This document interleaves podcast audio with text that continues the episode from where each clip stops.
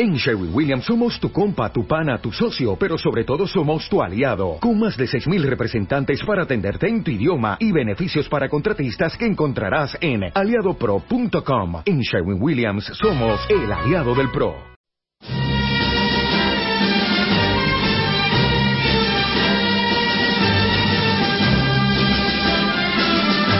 Escuche también Libertad Constituyente en www.diariorc.com o en www.radiolibertad.com.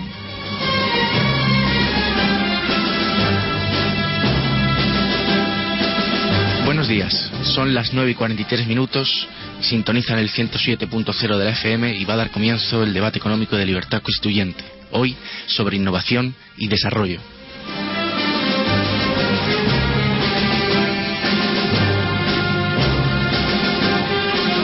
Tenemos en el programa a don José Molero Zayas, catedrático de Economía Aplicada en la Facultad de Ciencias Económicas y Empresariales de la Universidad Complutense de Madrid y habitual ya de nuestros programas de innovación. Buenos días, don José.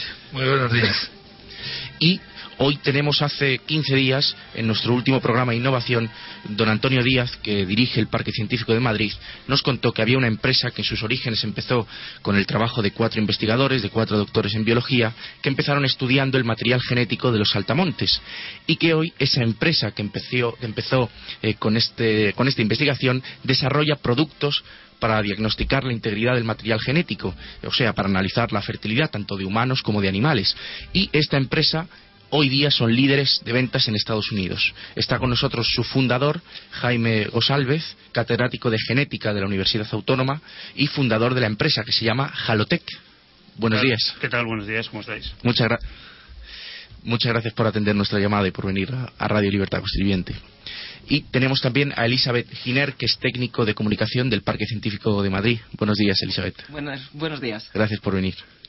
Y está con nosotros don Antonio. Buenos días, don Antonio. ¿Cómo está? Estoy abrumado del interés tan grande que yo tenía en hacer algo por la ciencia y por la investigación y ya empiezo a estar contento de ver que ya estamos ayudando, poniendo nuestra plataforma al servicio de personas que han emprendido una labor que España está muy, muy atrasada, no ahora, desde hace muchísimo tiempo, y estas personas yo las felicito, estoy orgulloso de que estén en nuestro estudio y quiero preguntar, porque no he comprendido bien, si Antonio Díaz también está. No, Antonio Díaz no ha podido ah, asistir.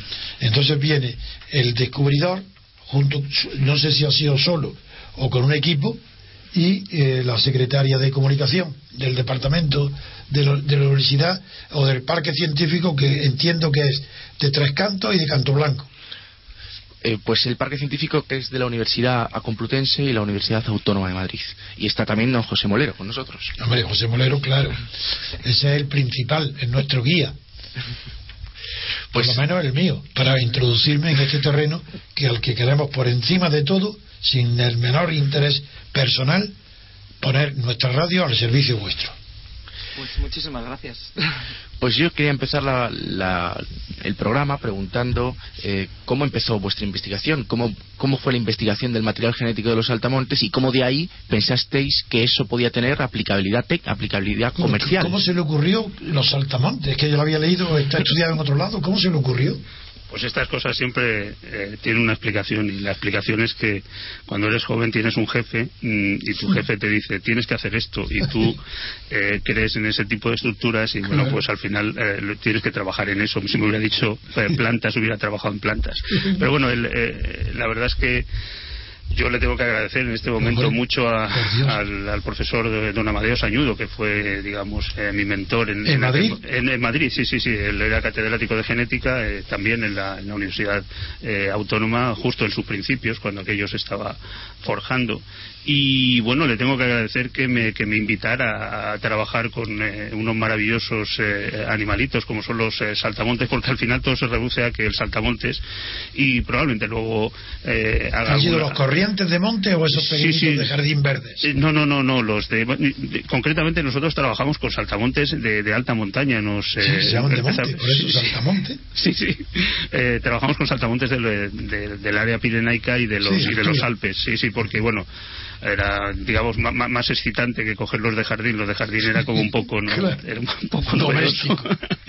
y bueno, pues empezamos haciendo, trabajando con el ADN, es decir, era un- Claro, era una claro. fuente de, de sacar ADN y estudiar un poco cuáles eran, eh, digamos, las peculiaridades genéticas de esos eh, individuos. Y, bueno, para que nos entiendan los oyentes y vean el interés tan grande que supone todas estas investigaciones, eh, ¿qué utilidad, después la- hablarás del proceso, qué utilidad ha sacado, por qué ha tenido éxito empresarial?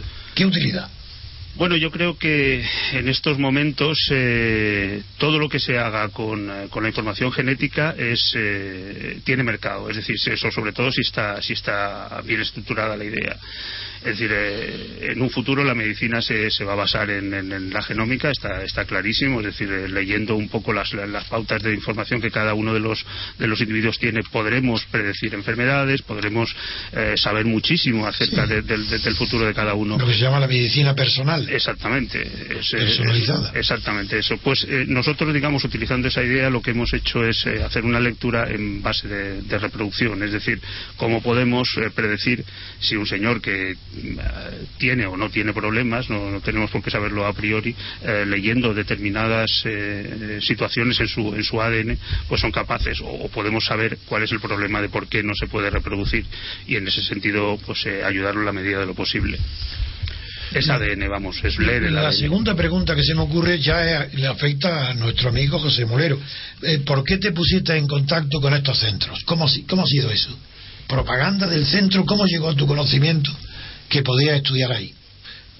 Bueno, sí, supongo que lo tiene que contestar nuestro amigo, pero cuando, mm, ¿te acuerdas, Antonio? Hace unos días hablábamos, Antonio Díaz y yo, del parque. Claro. Lo que el parque ha hecho es poner una estructura que facilite eso. Pero es que yo lo que quiero es difundir Claro. ese conocimiento para que lo- Claro. se multipliquen por miles las personas como el amigo que viene hoy a nuestro estudio.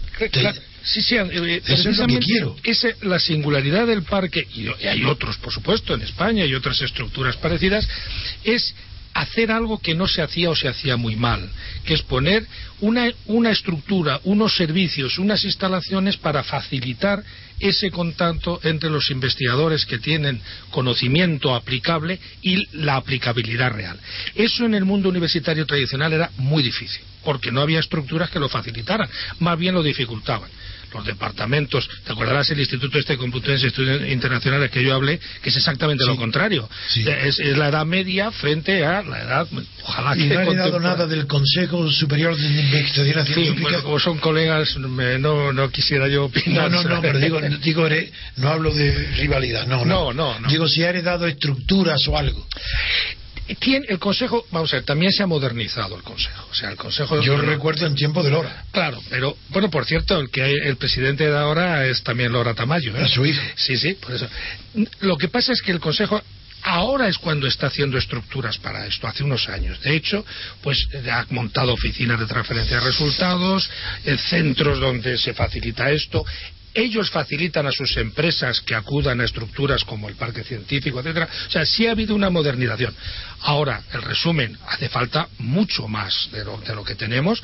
Lo que pasa es que ejemplos tan positivos como tenemos hoy, yo creo que lo que son es un ánimo estupendo para que otros se animen. Claro. Porque es que eh, hay que decirle a la gente que se puede. Y la gente del parque lo que está aquí es para decirnos que se puede. ¿no? Bueno, y para la promoción será fundamental el trabajo de, de nuestra secretaria que hoy está con nosotros, ¿no? Porque Eh, ella tiene esa función.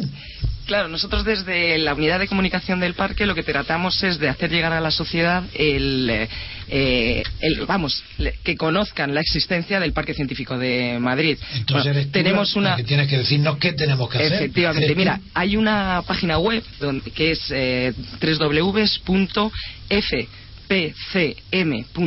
www.fpcm.es Repite para que tomen nota. lo www.fpcm.es Fundación Parque Científico de Madrid.es y entonces ahí tenemos toda la información del parque. Eh, para los oyentes que por primera vez eh, Oigan, cono- sí. oyen del parque, explicarles así rápidamente en qué Sí. consiste. Es una estructura que, que lo que da, alberga es a gente emprendedora con iniciativa que quiere montar una empresa. Entonces nosotros allí les damos un espacio físico. Pero tienen que estar graduados. Eh, sí, sí, es cualquier persona que tenga iniciativa emprendedora en el, te- en el campo de la biotecnología, de la nanotecnología, de la... ¿Pero qué graduación tiene que tener? ¿Química? No, no, no, no tiene que tener ningún tipo de, de graduación. ¿Una persona que no tenga estudios? Si tiene una idea y tiene un equipo detrás que, que sustente una investigación, ¿Eso tiene un en- espacio. ¿Eso existe en el extranjero? En, eh, pues ahí ya no te sé que no Quizás sé, el ¿eh? profesor sabe, te puede... A ver, Vamos a ver, Lo que pasa, Yo no lo sé. una cosa es que, como es lógico, Antonio, eh, no es un requisito formal, No, aunque obviamente solo... De hecho, claro.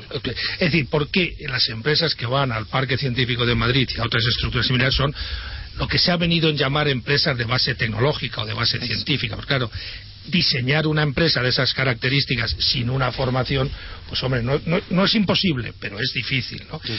Lo que sí puede ocurrir es que el que tiene la iniciativa no tiene por qué tener todo el conocimiento científico, no sé, que puede haber un, Que venture, grande, una unión claro. entre el que tiene más espíritu emprendedor y el que tiene más conocimiento científico, ¿no? Y eso el parque de nuevo ayuda. O sea, si cualquiera, lo que el parque garantiza es que quien se acerque allí con algo que se estime valioso en esta idea de base con base empresas base científica, base de tecnología, el parque se pone a trabajar sobre eso. Eso es lo que garantizamos.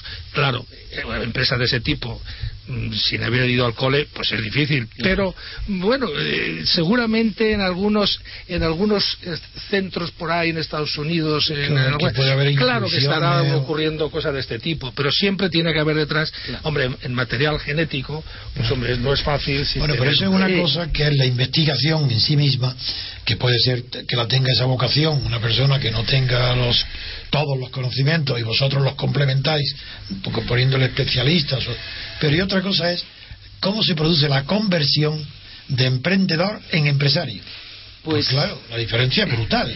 Claro, pues eh, hay, hay, mira, yo aquí Jaime te puede, te puede eh, explicar, pero me gustaría explique- decirte una, una idea que no he terminado. Además de esos espacios para que tú montes tu, tu espacio como empresa, en el parque lo que tenemos es unos servicios generales que eh, eh, científicos, es decir, que el, eh, la persona que quiere montar una empresa biotecnológica o nanotecnológica o de eh, tiene unos materiales que ya de principio te reducen la inversión inicial para crear tu empresa. Sí, porque tú ya lo le vas a tener. muy bien José lo, le- lo explicó Antonio. Y luego además hay Antonio. otros servicios paralelos que también ayudan. Por ejemplo, a una empresa de genética tenemos un secuenciador masivo de ADN, que ellos no se lo van a comprar, pero nosotros les damos la posibilidad de utilización que es. Entonces ahora a lo mejor Jaime, Jaime te puede comentar eso que, que, que preguntabas de cómo se convierte la investigación en decir, bueno, pues ahora voy a montar una empresa. no, emprendedor. El emprendedor, eso porque es. es. distinto, ¿eh? Sí, sí, sí, que no Una cosa es la investiga es iniciativa sí. e investigación. Pero ya emprendedor Ya es un paso más.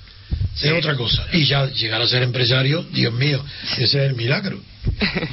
Eso es a ver cómo lo consigue. Jaime se llama. No, Sí, Jaime, sí, sí, Jaime. A ver cómo lo has conseguido, Jaime, explícalo. Ah, bueno, Para pues- animar a los jóvenes. Yo creo que esto eh, tienes que tener, eh, en cierta forma, tienes que tener vocación. Es decir, eh, yo creo que la, la, la idea del emprendedor es el, el- el típico señor que ha sido inquieto, eh, cosa que me, que me- que me puede pasar a mí. ¿no? En mi caso, ah, yo no he estado ¿Qué edad quieto. tienes? Yo en este momento voy a cumplir 60 años. Uy, entonces ya. O sea, no, no, yo, yo ya, yo ya estoy pasado de, de- de- de emprendedor, pero es que toda mi vida he sido, me, he considerado un emprendedor. Lo que pasa Porque es que no has sido aprendiz nunca. Lo que- no, eh, yo creo que, que estuve en el sitio equivocado. Es decir, si probablemente yo, eh, cuando, cuando me correspondía, cuando, cuando tenía 30 años o 35, hubiera estado en Estados Unidos, pues probablemente sería ahora muy rico y, y me conocería todo el mundo. Bueno, me ha tocado vivir en España, cosa que, bueno, a mí me, me encanta vivir en España, pero. Pero decir- obviamente te han, eh, te han compensado, ¿no? Ah, no, no, sí, sí, no, sí, yo estoy feliz. Estoy feliz, vamos, pero estoy feliz porque hago lo que, lo que siempre he querido hacer. Lo que pasa es que, bueno, mira, el, eh, eh, en nuestro caso, nuestro grupo siempre ha sido un grupo dedicado a la investigación pura y dura. Y nosotros sabíamos una cosa, que, que en Estados Unidos eh, siempre eh, lo que se publica es lo que no es patentable. Primero se, se- se obtiene, se obtiene una patente, se obtiene una protección sobre el conocimiento y luego publican. Nosotros en España siempre hemos hecho lo contrario. Hemos hecho al revés, hemos publicado muchísimo, muy bien, muchas veces, y nos han robado todas las ideas. Bueno, pues, pues hemos sido así de, necios que lo vamos a hacer. Nos pasó con el submarino, nos pasó con el helicóptero. Idealistas, idealistas románticos. sí, románticos, y, eso pues en este mundo no funciona, en estos momentos no funciona. Y bueno, pues a mí, digamos, la parte de investigación y ese romanticismo llegó un momento que ya me saturó, ¿no? Entonces, digamos, dentro de esa, de esa inquietud que siempre eh, me, ha impregnado, llegó el momento de decir, bueno, vamos a darle una dimensión social a lo que, a, lo que la universidad nos ha brindado, porque realmente, en, mi caso concretamente, y en muchos de los casos que, van asociados a los, a los emprendedores, es devolver a la sociedad eh, una cosa que la sociedad te ha estado, digamos, eh, dando durante toda tu vida. ¿no? Y bueno, pues si esa determinación la tomas con una idea te olvidas un poco de, publicar, eh, digamos, en el ámbito científico y lo haces, eh, digamos, en el ámbito comercial, pues eh, no, es difícil, es decir, no es una cosa complicada. ¿Cómo se hace? No hay reglas. O sea, yo creo que tienes que estar convencido de que tu idea es buena. Y yo quería preguntarle a Adrián, que está recién salido, bueno, recién, ya está formado y tiene una cabeza tan buena, pero quería preguntarle si existe difusión de esta idea en la universidad, si es conocida o no. Sí, yo sí la conocía. Ah. Lo único que no creo que el parque. Bueno, yo conozco el centro de la universidad en la que yo estudié, que es un centro de empresas, sí y alberga eh, empresas pequeñas que, que, emprenden, que inician un proyecto, pero no es de base tecnológica, puesto que mi universidad, eh, claro, es de ciencias sociales, eso es. De, todas maneras, hay una idea que el otro día hablábamos, que el parque también se, eh, se intenta posicionar como un banco de ideas. Es decir, que antes nos estábamos dirigiendo básicamente a lo que tú hablabas de gente científica que conociese todo este campo del conocimiento que nosotros apoyamos pero lo que vemos que es muy interesante es a, lo mejor acudir a, perfiles que son emprendedores, gente de empresariales, gente de económicas, que sí que tienen ese espíritu más emprendedor y, vende, y no venderles, sino que se enamore de ideas que ya hay en el Voy a poner un ejemplo. Yo tengo un paisano de la Alpujarra, en Sierra Nevada, que en lo más alto, en el pueblo más alto de España, entre Vélez, sí, pone, eh, pone en verano da trabajo a 100 mujeres en verano y planta fresas y moras salvajes y las lleva a Inglaterra. Pero claro, se, se estropean muchísimo porque son muy frágiles. Eso no cabe investigación ahí para que eso pudiera ser transportado mejor. Pues, pues, claro. Digo la idea, ¿no? Claro, claro. Tú estás poniendo justo el ejemplo de cómo a partir de una idea empresarial se puede enriquecer y hacerla de mayor valor añadido. Es que yo le diría que fuera a veros. Claro, sin duda. Pues, que, vaya a la universidad que, que nos venga a ver, bueno, que venga Además, tiene una participación en la radio, oye. Que por tanto, tenéis que darle las gracias a él también. Pero fíjate que eh, ha dicho Jaime, algo eh, que desde luego hasta este momento hay una base, digamos, de, de, partida de las personas. Bueno, lo que instituciones como el parque van haciendo es ir a que no todo sea tan espontáneo, es decir, que pueda haber estructuras y programas y acciones que ayuden a eso. Por ejemplo, programas de sensibilización. El parque acaba de terminar ahora una convocatoria de lo que llaman el laboratorio de emprendedores, precisamente reclamando ideas. Es decir, hace falta este país, Antonio, el, espíritu empresarial no es lo que más abunda. por, tanto, hace falta no solo estar a la receptividad de posibles ideas, sino hay que salir a la calle a buscarlas. Eso es lo que Elizabeth estaba hace un momento comentando y me parece que es muy necesario. No, la mayoría de nuestra sociedad no se lo cree todavía. ¿eh? Y yo creo que ejemplos como el que tenemos ayuda a eso. Yo estoy informadísimo de todos los temas y estoy sorprendido. Yo no sabía esto. no, sabía que era una organización. Sí, sí. En mi caso en particular, eh, cuando tengo oportunidad, cuando voy a clase, una de las cosas que predico entre, entre mis alumnos es que tenga muy en cuenta eh, todo lo que lo que supone emprendimiento, es decir, ideas eh, que puedan tener que las eh, transformen en un modelo comercializable. Es decir, eso lo, lo, hago, lo practico. Yo que antes ya sabes que la, que la universidad y, y la sociedad siempre han vivido un poco separadas, separadas, ¿no? Y pues pues en este momento, aunque hay gente que esto no le gusta, es decir, quiere mantener ese purismo de la universidad, que yo bueno, es decir, está bien, ¿no? no, bien no está, no. Bueno, bueno, eh, yo creo que, que cierto espacio de, de libre pensamiento tienes que dejarle. Pero se lo tiene a- siempre. a- el que investiga lo tiene siempre, quiera Sí, o sí, no sí, quiera. sí, si ese no, es- no es es- investigador. es- ese es el que hay que preservar, ese lo Ese nada, que, ese ese lo tiene él, que preservar. solo. Pero, pero hay que darle también, eh, digamos, el puente para que la gente se sienta estimulada en ese Claro. sentido, ¿no? Porque si no estamos, perdi- estamos perdidos. ¿eh? Yo- porque me- hay un ejemplo que podría poner. Mira, eh, yo de- antes, antes de existir el parque, yo llevaba el vivero virtual de empresas en la Comunidad de Madrid. Y había un debate en las universidades europeas de si el promover esto, el promover crear empresas, no iba a ir en detrimento ¿Del de la investigación. Bueno, No, hay estudios empíricos, hay que decirlos, que no es verdad, es todo lo No, contrario. todo lo contrario. Las universidades que más han promovido esto han seguido manteniendo rankings fantásticos en publicación científica y pura dura. Pero En- además hay en, otro- En química la proporción es tremenda, es, es del noventa y tantos por ciento. En y, química. y- y hay un aspecto que es tremendamente importante. Es decir, si tú haces una, una empresa de base tecnológica, probablemente el parque, una, una institución como el parque, te puede proveer de ciertos servicios. Ahora bien, si tú puedes utilizar también los servicios de la universidad, de tu departamento, para seguir investigando y seguir ah, creando producto comercializable desde la universidad, eso es fantástico. Porque, porque es lo que hay que hacer. Es decir, es maravilloso. utilizar, utilizar las estructuras de las universidades para apoyar desde las mismas instituciones a los emprendedores, utilizando los, ¿y ¿Cómo los podéis servicios. estar en contacto con las provincias? Para tener delegados, delegaciones, porque hace falta que en provincias se enteren de lo que pasa en Madrid, pero no que no vengan eh, sin conocer lo que hay. Tenía que haber allí una, aunque sean unas personas nada más. Eh, decir que hay otros parques científicos en otras provincias de, de- De España. de España, ¿sabes? Entonces la gente de, su- de las diferentes comunidades tienen de referencia un parque Pero científico. todas las comunidades tienen uno. Eh, no todas las, eh, las comunidades. Eh, entonces, de todas maneras, el parque científico es una- un organismo joven. Entonces, eh, hay que ir creciendo, hay que ir creciendo Poco a poco. poco a poco para que no eh, que defraudar expectativas. claro. Efectivamente. Entonces, nosotros también lo que estamos trabajando es en esa transferencia del conocimiento, ¿sabes? Del, que llegue a la sociedad, porque es lo que estaban hablando, que, que hay mucha investigación, pero que no repercute en, una, en un bien social, no llega a la sociedad. Entonces, es necesario generar, efectivamente. los que son atraídos por Claro. esa idea. De todas maneras, sí quería entonar un mea culpa, que a lo mejor sí que nos hemos enfocado mucho, eh, desde, el- por ejemplo, la unidad de comunicación, en, eh, en los medios más eh, específicos de emprendimiento, de empresa, y no nos hemos dirigido ciencia, tanto, por ejemplo, ¿no? claro, y no nos hemos dirigido tanto a medios a lo mejor populares. más generales, eso, Populares. eso es, y tampoco es fácil entrar, eh, porque No. nuestra nuestro campo de, de información no es un campo espectacular,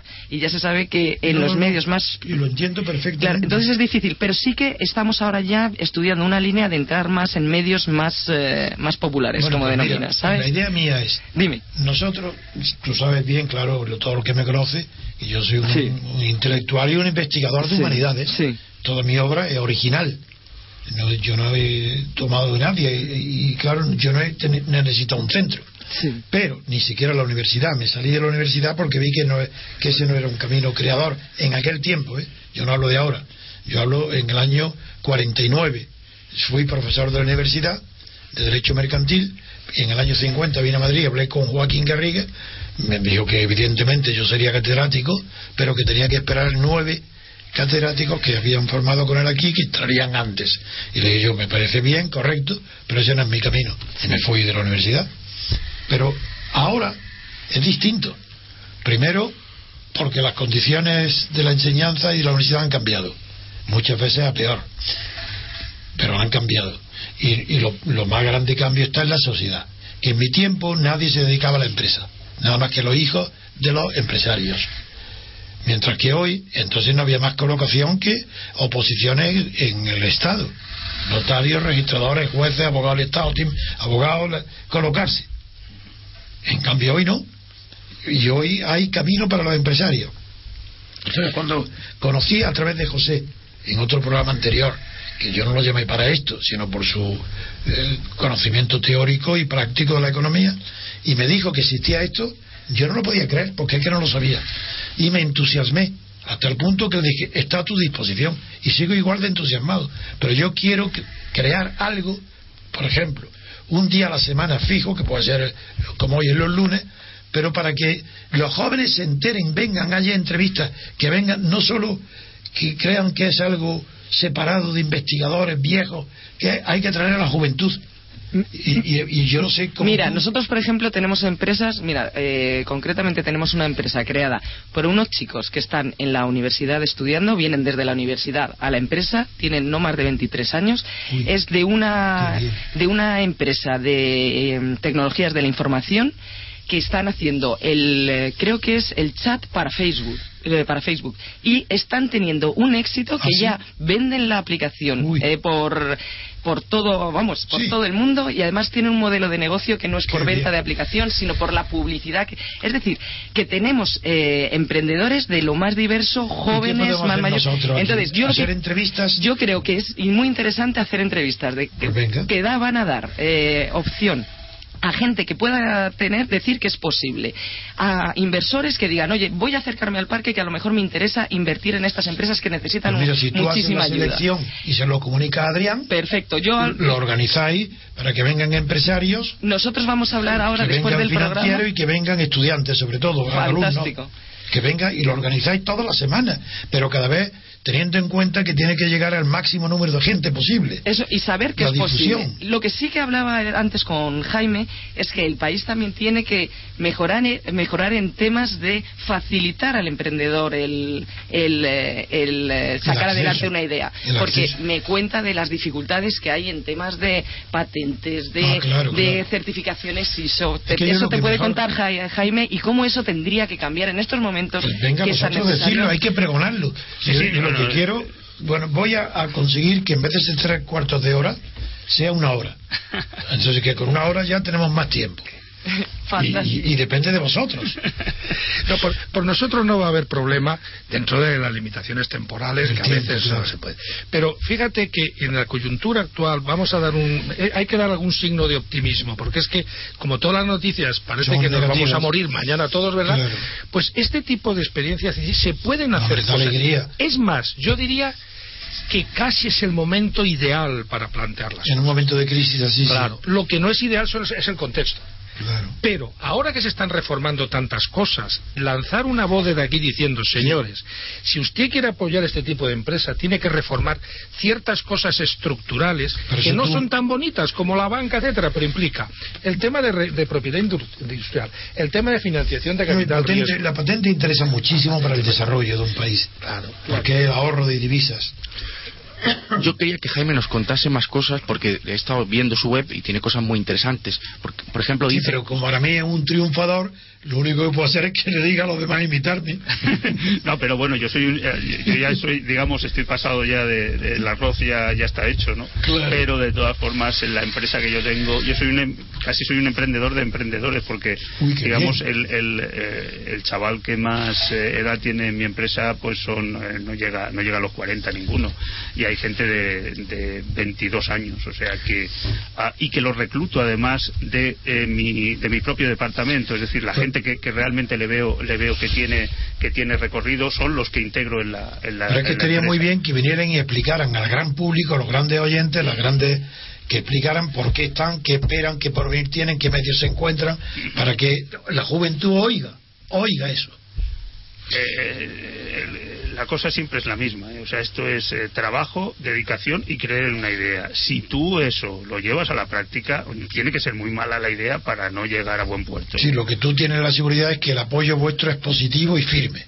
El apoyo yo te puedo decir que es difícil en estos momentos, pero bueno, te quiero igual, tampoco es difícil, pero bueno, eh, yo creo que ante la dificultad está la, bueno, pues la capacidad que tiene que tener cada uno de nosotros de La superarse, voluntad, ¿no? el carácter y la firmeza. Exactamente. y estudiar modelos de negocio diferentes. Por ejemplo, Bien. Jaime han optado también por la internacionalización de su producto, no limitarnos a nuestro. La a nuestro- externalización, la externalización, ¿Dó- efectivamente. ¿Dónde vivís? ¿En, en el, ¿Cerca de la universidad o en Madrid?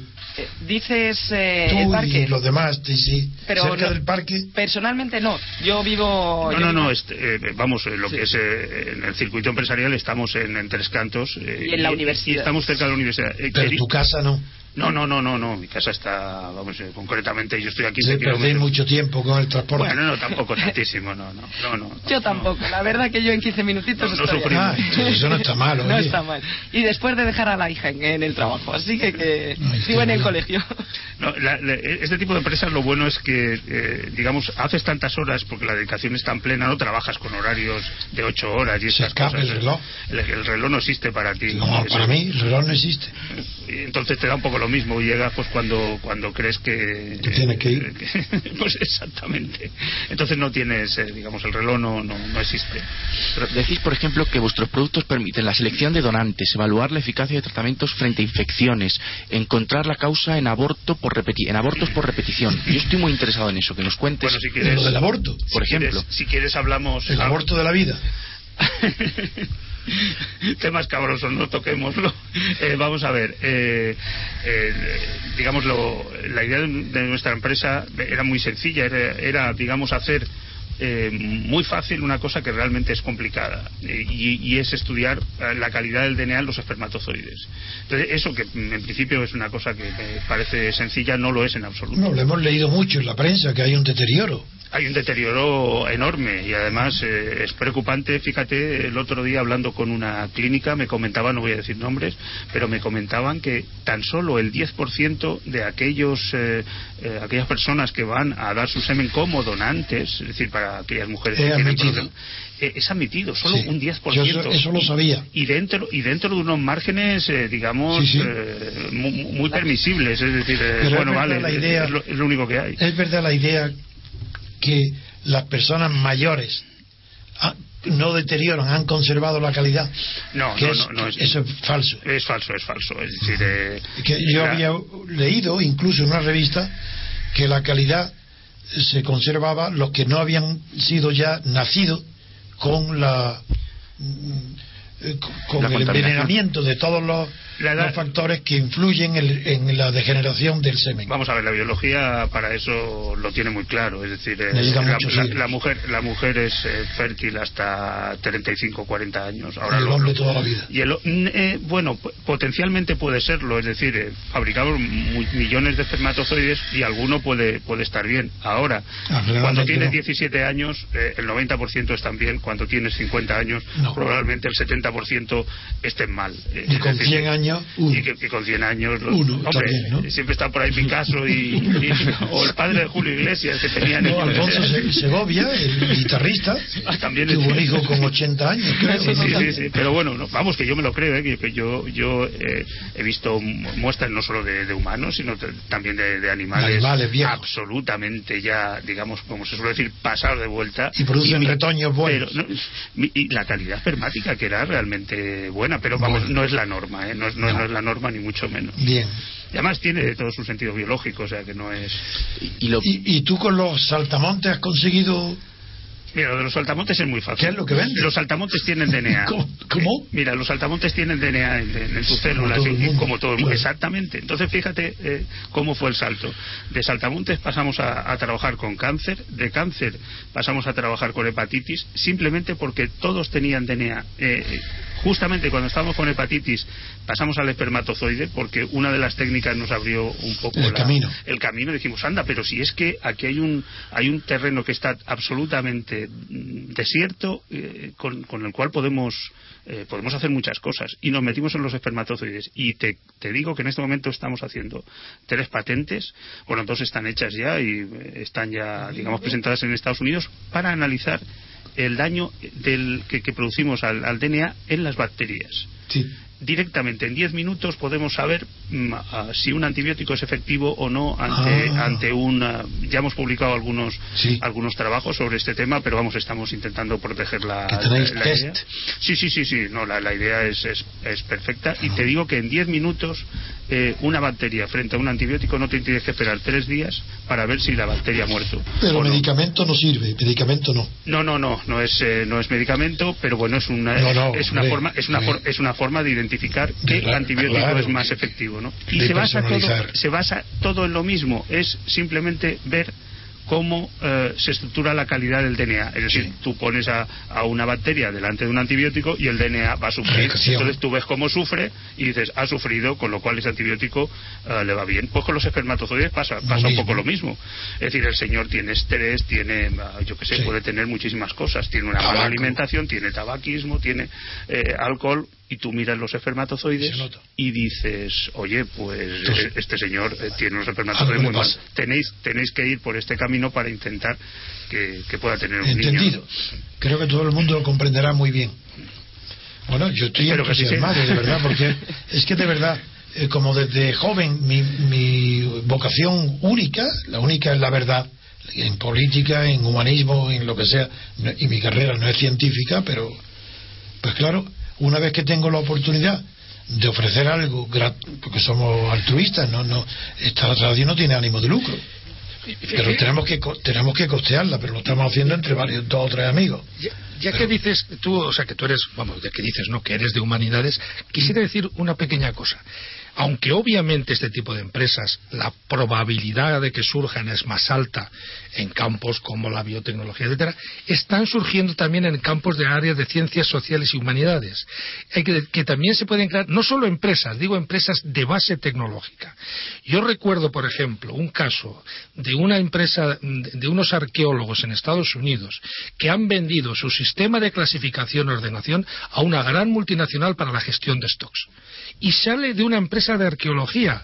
O sea, la probabilidad es menor, pero hay que animar también a la gente que está en campos de ciencias humanas y sociales de que también puede ser. Y también, aunque no surjan de ello la idea científica, pueden ser perfectos acompañantes y- y- y- y estimuladores de ese modelo. Lo que decía Elizabeth del modelo de negocio. Pueden ser los que den con la idea del modelo de negocio sobre una idea que tecnológicamente o científicamente venga dura. Es decir, animar no solo a los de biotecnología, química, telecomunicación, etcétera, sino animar también a la gente de humanidades y sociales que se puede. y ya no solo que hagan emprendimientos, sino que tengan relación con el mundo de la, eh, de la tecnología en cuanto a lo que te voy a contar. Eh, por ejemplo, eh, tenemos un servicio que es un acelerador de iones. Pues este acelerador de iones se puede utilizar en el campo del medio ambiente, en el campo del, de, eh, de las eh, obras pictóricas para determinar eh, Sí, el daño. eso es, en temas arqueológicos, eh, en cerámica, para que las cerámicas Sí, mejorar eh, cuál es- en el vidrio. Es decir, que hay muchas veces que hay empresas que, eh, que no se plantean que pueden hacer uso de esta tecnología y que les puede ayudar a- para mejorar todos sus productos. Es decir, que es muy interesante lo que estás planteando de dar difusión a todo este, yo, a este único- mundo. yo- yo no puedo ayudaros más que difundiendo. Vamos, Y pero que, sois vosotros los que tenéis que elegir los que es lo más interesante para que difusión. efectivamente. Pero es que yo no sé, dentro de todo lo que hacéis, aquello que suene más, que guste más oír, para que la difusión se transmita de uno a otro y que en vez de tener 100.000 oyentes tengamos un millón. un millón y que además luego los inversores digan Bueno, sí, vamos a apoyar estas ideas porque porque merece la pena Claro, apoyarlas. apoyen pues, publicidad de empresas, laboratorios, eso es evidente. No, nosotros desde ya te damos las gracias por este No, por Dios, yo no- por este espacio que nos no busco ni siquiera agradecimiento porque Haylo, haylo. Sí, que de bien que de bien nacido ser agradecido. yo no escucho más que a mi deber, mi conciencia, no tengo otra. Y ya lo sé, que es grato saberse reconocido y bien, eso es muy grato. Pero que no es la finalidad. Lo sé. La finalidad es conseguir que se sepa en España que el que pueda ser emprendedor en materias de este tipo puede encontrar bien en Madrid o bien en sus comunidades centros que lo pueden ayudar de verdad a convertirse de un simple emprendedor en un empresario. Y ayudarles a generar un plan de negocio, Claro, una, claro, claro, eso, un empresario. una internacionalización. Y todo eso se lo debéis a José, que es el que me ha dado la idea. Yo no sabía que existía. Sí, sí. Yo tampoco sabía que, este, ti- que había productos que podían analizar cosas que hasta ahora eran los laboratorios los que lo analizaban. Porque en vuestra página web mm, todas estas cosas lo hacen productos, son test que Sí, sí, se sí, exportan además al Yo extranjero. había sí, sí, pensado, no sé si es posible, porque estoy buscando la aparatosidad. Eh, estoy buscando si se pueden hacer entrevistas allí en el parque científico, mandar a alguien, por ejemplo, Adrián, que se vaya un día con el micrófono y con vosotros y asistir y tal y, y hacer entrevistas. No sé, yo quiero buscar lo más llamativo para llamar la atención. Sí, sí, en eso no tenemos ningún problema. Hablamos Adrián, con Adrián. tampoco tendrá, ¿no? El problema es quién está aquí, don Antonio. Ay, Porque verdad. como no Es me verdad. duplique... Es verdad. Que le, que le hagan un clon. Clon, y claro. Jaime me clona. Le clona rápidamente. Haz un clon y ya tenemos que- no, yo soy muy celoso, no sé si aceptaría un clon No, de mí no, mismo. no, no. Oye, ¿cómo, se- ¿cómo te llamas tú? La- eh, ¿Isabel? Eh, Estíbaliz, Estíbaliz Giner. ¿De nombre? Sí, Estíbaliz, sí. Bueno, no he querido esa, como la cantante. cantante, pero me lo pusieron antes de la cantante, Bueno, que, que mi abuela mi abuela tenía que tenerlo escrito porque no no Estíbaliz, yo Sí. digo, si tú puedes llevarte el micrófono, que tenemos uno con una pila, pues tú con Adrián os ponéis de acuerdo y tú vas a hacer la entrevista allí. Desde allí. Y, a- y Adrián aquí en el estudio la recoge, pregunta y está de enlace. Bueno, nosotros hablamos Podría ahora. ser una sección dentro del programa de innovación. eh, Sí. podríamos tener una, una sección De de, verdad, 15 ¿eh? minutos de entrevistas. sí. Innovación in situ. In situ, sí, sí, visitar. Es que yo lo que quiero es llamar la atención, llamar la atención, hacerlo atractivo el programa. Que no sea un rollo de científicos que la gente se aburre, no. De todas maneras, eh, perdona, yo he de decir que yo que vengo también del mundo de las humanidades, cada vez que hablo con una empresa me quedo boca, boquiabierta. ¿Sí? Cada vez que me cuentan de un servicio digo, pero esto que es, ¿sabes? Es realmente apasionante. Pero de una empresa Que- corriente. De una empresa de- que, tenemos en el, en el parque. Ah, Hablas con parque, ellos, te comentan lo que hacen. Bueno, y- pues eso quiero, eso. Entonces- Esa emoción que tú tienes, no podemos transmitirle a los oyentes. Eh, sí, sí, vamos, Pues segurísimo. Sí, pues sí. eso es lo que quiero. Pues- Transmitir emociones. Y hay, hay, eh, me parece que te ha rondado por la cabeza, Antonio, porque te oí una noche en otro programa, haciendo zapping de radio, te oí. ¿Tienes interés, si no, si estoy equivocado, me lo dices, en que el parque pueda ayudar en alguna medida a otras iniciativas parecidas que pueda haber en otras comunidades o en otras zonas que bueno eh, si eso es así el parque de hecho cumple esa misión y no es ni la primera ni la última vez que ayuda a poner en marcha otros parques tanto lo dije que estaba pensando en Córdoba. Sí, sí, es que te oí, pero... Porque eh, allí tenemos un repúblico, pues yo llamo repúblico a los que nos siguen, porque no son republicanos. Republicanos son los que los falsos, los que no son, los que son monárquicos y se llaman republicanos para estar tranquilos en su conciencia y que la monarquía dure mil años. Como es Izquierda Unida, como es Esquerra Republicana, esos no son republicanos ni saben lo que es siquiera. Nosotros por eso nos llamamos repúblicos. La diferencia es que el repúblico es un entendido en, en cuestiones de Estado, es un estadista, es un planificador de la vida política, mientras que el republicano es un ser pasivo, que le gusta más la república que la monarquía, de palabra, pero de hecho no. Pues en fíjate, fin. como ejemplo, estamos ayudando desde el parque a la constitución de un parque científico-tecnológico en el Bierzo. ¿En dónde? En el Bierzo. Uy, en el León. Sí, sí, estamos en ello. De hecho, yo he formado parte de un primer comité que hemos hecho un estudio de previabilidad, etcétera. Y que el parque tiene Pero en el vocación. Está muy poco. ¿En qué sitio? No, no, al- entre Ponferrada. O sea, Ah, hay dos ayuntamientos que lo están promediendo. En Ponferrada. Uno es Ponferrada y otro es. Camponaraya. Sí. Camponaraya. Ponferrada es muy grande, ¿Eh? claro. Y Allí pues, la tradición los- minera. pues estos dos municipios, municipios llevan dos o tres años promoviendo un parque científico tecnológico y han acudido al parque nuestro para que les orientemos les- y se está haciendo. Por tanto, Venga. mm, es importante saber que se puede hacer. Claro, Muchísimo. luego hay que ver las condiciones, los detalles, pero que, que el, el parque, ¿Hay por parque ser joven, está bien. en Andalucía o no? Sí. Y vamos a ver, Porque el de Córdoba, Alex, me puede decir que está más cerca de Andalucía, pero es que él no quiere salir de Córdoba. Sí, nos hemos puesto en contacto con él, Alex, para que participase hoy, pero me Sí, dijo no que podía. no podía. Bueno.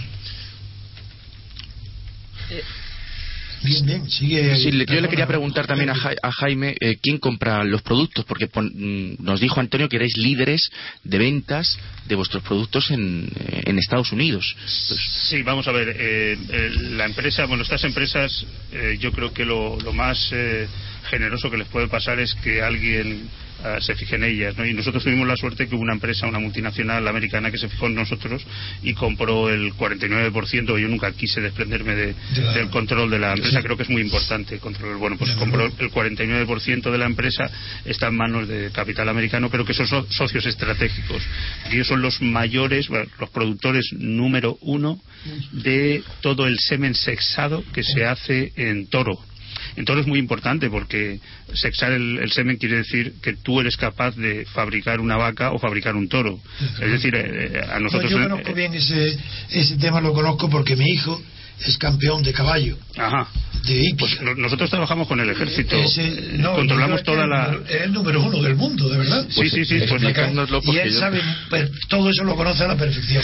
Pues bueno, eh, te, siguiendo un poco con, el, con, la, con la historia, eh, mm, eh, esta, esta empresa no, nos compra el, el, digamos, el 49% porque quieren controlar absolutamente el know-how, el, cómo se hace de, de la tecnología aplicada al sexado de, de toros, porque es el 99%, son miles de, millones de euros. Absolutamente. Es, todo el mercado. Imaginaos que, por, ejemplo, ellos en, en India eh, tan solo venden ellos semen porque porque eh, en India solo hay, solo hay que hacer vacas lecheras. El toro no les interesa porque además no lo pueden matar por cuestiones religiosas. Entonces tienen un problema. Entonces todo el mercado de India lo controlan ellos. Igual pasa en Asia, igual pasa en montones de sitios. Y de hecho, uno de los proyectos que tenemos aquí en España, que no sé en este momento cómo está el, el, toro de Lidia, si, si, llegaremos a algún sitio, pero era hacer eh, toros con semen sexado de toros para hacer solo toros. Es decir, vaca de Lidia tiene cierto interés pero no. Ah, y bueno, pues es una de las es uno de los proyectos que estamos llevando con ellos. Lidia, las vacas son las que se tientan. Claro, sí, sí, pero lo que interesa es tener buenos toros y perpetuarlos. Eso que se sienten mal las vacas. Entonces, bueno, ah, digamos, el, mercado nuestro, por, por supuesto, ah, es eh, toda la parte de humanos, es decir, todas las clínicas de reproducción asistida, no todas, pero con un porcentaje estamos en un 10% del mercado, que está bastante bien. El mercado internacional usa nuestro producto, pero luego tenemos toda la parte de ganadería. Eh, lo que se, ¿Y tú ovejas, toros, caballos. Sí, sí, sí, sí, sí, sí, Y lo otro tiene de socio lo del saltamonte. no, el saltamontes está el pobrecito ya olvidado. Pero es el socio que te ha dado. Ese es el socio, el socio, el socio cultural. El que nos dio la, idea base. Y hay una parte muy importante también que es que lo que yo creo que, las empresas lo tienen que, hacer es, eh, digamos, eh, en nuestro caso concretamente, toda la parte de animales en vías de extinción. Es decir, ahora, por ejemplo, estamos, estamos, trabajando con rinocerontes, con elefantes, con koalas, porque, digamos, la gente no lo pide con eso no ganamos dinero. ¿Y las réplicas también? Como la, como la oveja esa. Ah, sí, sí, sí, sí, sí, no, sí, sí, los animales clonados. De hecho, estamos estudiando, estamos, réplicas? estamos estudiando animales, eh, toros clonados en Australia, claro. viendo las calidades seminales. Eh, es decir, eh, en nuestro caso, identificamos muy bien la, pieza de desierto que, que, que, teníamos delante de nosotros y bueno, parece que, que dimos. Pero eso sí que puede tener mucho por venir, ¿no? Eh, esperemos que así sea, vamos. No, digo, solo, vosotros, digo el género. Sí, sí, sí. De investigación. Ah, no, no, sí, sí, sí, sí, por supuesto, por supuesto. Tiene para la lana, para tantísimos productos que depende de la calidad del animal. sí, sí, sí, está claro. Pues hemos agotado el tiempo del programa, se pasa volando los 40 minutos. Qué bien lo he pasado, oye, me divierte, me encanta. A ver si, si venís con... Bueno, los lunes desde luego. Ahora, a ver cómo organizamos que tenga la máxima difusión para que con estudiantes, por ejemplo, en las universidades, que es donde hay que meter la idea en las universidades. Exactamente. Pues muy bien, muchas gracias Elizabeth por, por atender nuestra llamada. ¿Cómo Elizabeth? ¿Y no se llama Elizabeth? perdón, sí, le llamo, le, llamo, le llamo Elizabeth más de una vez, ¿verdad? Sí, pero no, estoy acostumbrada, no te preocupes. Sí, tú acuérdate del Danubio Azul y ya está. muchas gracias Jaime por, por atender nuestra llamada, muchas gracias José Molero. Decirles la página web del Parque Científico que es www.fpcm.es y yo les invito a que mañana a las 8 de la mañana escuchen Libertad Constituyente, escuchen a don Antonio con la crítica de la prensa. Muchas gracias, hasta pronto.